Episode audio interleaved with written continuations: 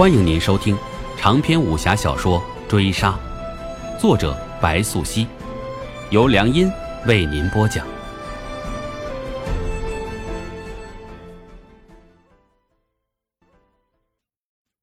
第十一回。哦，真是难得，邪儿也想做好人吗？西凤见罗歇插嘴，面上燃起惊奇笑意，絮道。没错，这世上对古王卵毫不排斥之人，本来就很少。何况你看起来并未被他所制，更是难能可贵。若是能成为献祭，想必古王的功力也将再上一层。西凤并未隐瞒他的诡计，反之坦诚一笑，絮道：“但是，看你这么执着，想必……”也不会轻易放弃吧。再说了，这世上一切获取必然有所付出，各种风险自然也有，这就要看你敢不敢随我走这一遭了。你打算如何帮我驱除？灵叶接了一口，罗歇既皱眉，心中惊讶，他没想到灵叶会直接往陷阱里跳。简单。古王卵一胎双生，只要能找到雌卵，将雌卵引入体内，便能利用雌卵将雄卵驱除。二者相遇，必蚕食其一。西凤话刚落，面上还写满得意。此时罗歇后话又来，劝言灵叶道：“这方法跟献祭又有何分别？待雌雄双卵在人体内血脉相连。”不死也要心脉衰竭了，况且古往今来从来没有献祭者活过三天。那不是因为他们都被吃掉了吗？你怎么知道，不被吃掉的献祭者不会活着？西凤打断罗歇一讲，转手看向灵叶。雌雄双卵正如阴阳两极，相生相克。郎君。你并非胆小之人，何不一试呢？西凤讲的言之凿凿，他见过的献祭者不多，圣教建立以来寥寥数计，机位被迫。纵然圣教教徒为其献身的，也可算心性坚定，可也没有听说谁在纳入双卵之后还能保持身心清醒。眼前这个人一定有着不同寻常之处。他已经迫不及待想要见识一下，当双卵相遇，究竟会发生些什么？带路吧。灵叶不再犹豫，开口之后为罗歇拉住衣袂，听他急呼道：“你别傻，会死的。”这就见灵叶迈开脚，随西凤而走，并未回头看他。铁峰在白山山脉之中最高。当地人称其为托木尔，意为铁。此地冰川纵横，从未听闻有人登上来过。灵叶起先还是有些怀疑，因这洞窟寒冷已不同寻常，如今置身浩大的冰系之内，也不得不信了。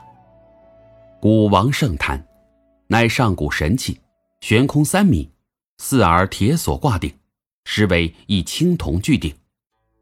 灵叶遥遥看去。只见其中猩红粘稠之物溢满，上方端坐一周岁男婴，闭目沉眠，与常人无异。直至他离得更近，那孩子紧闭的双目赫然睁开，目光灼灼如炬，便如利剑直射他的心魂。此刻，西凤的脚步骤然停顿，转手看定灵叶，嘴唇上扬，他内心压抑不住的兴奋及张狂已浮出水面。古王的每一次成长都必然伴随了牺牲。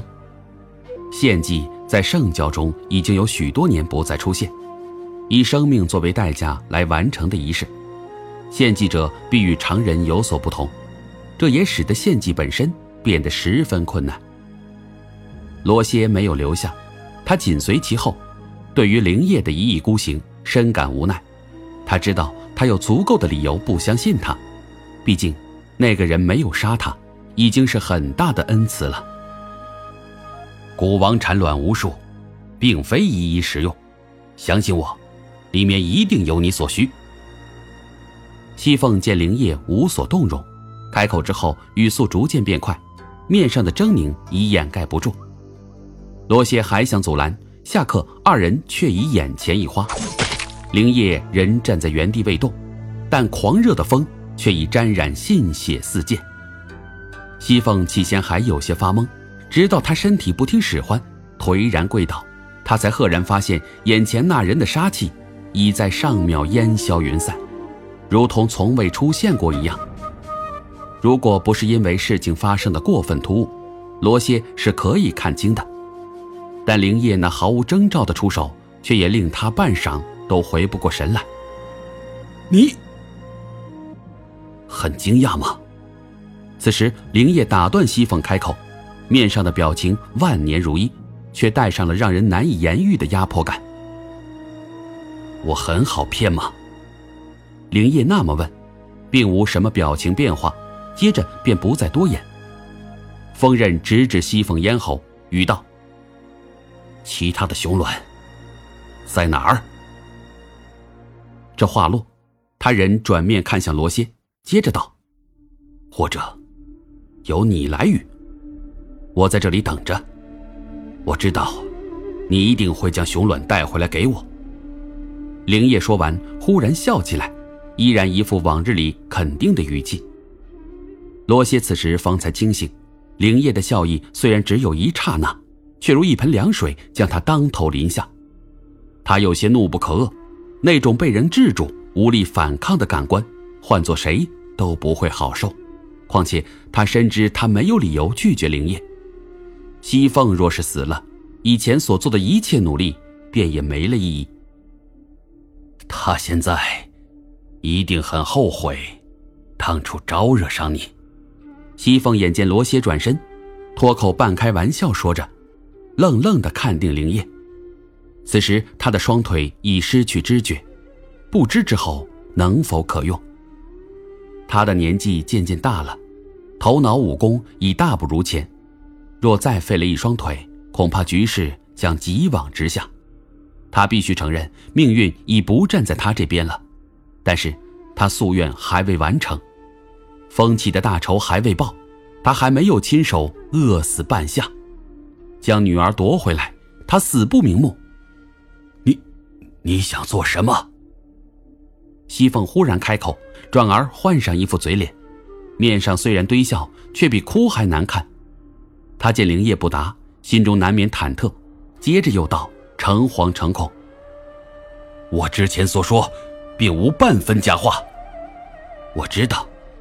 然而灵业接口：“我没怀疑你话中真假，只是想知道，你所言的各种风险究竟有多大。当然，你也不用害怕，咱们试试就知道了。”灵业那么说，声音竟如魔咒般灌入西凤脑中，震得他头皮发麻。曹疯子对灵叶的栽培。无疑是成功的，尽管这种成功像是制造了一个可以从他手上接过杀人者权杖的兵器，但这已经足够代表了他在他身上花下的巨大心血。灵叶是孤独的，但从未穷穷竭力。本回追杀播讲完毕，感谢您的收听。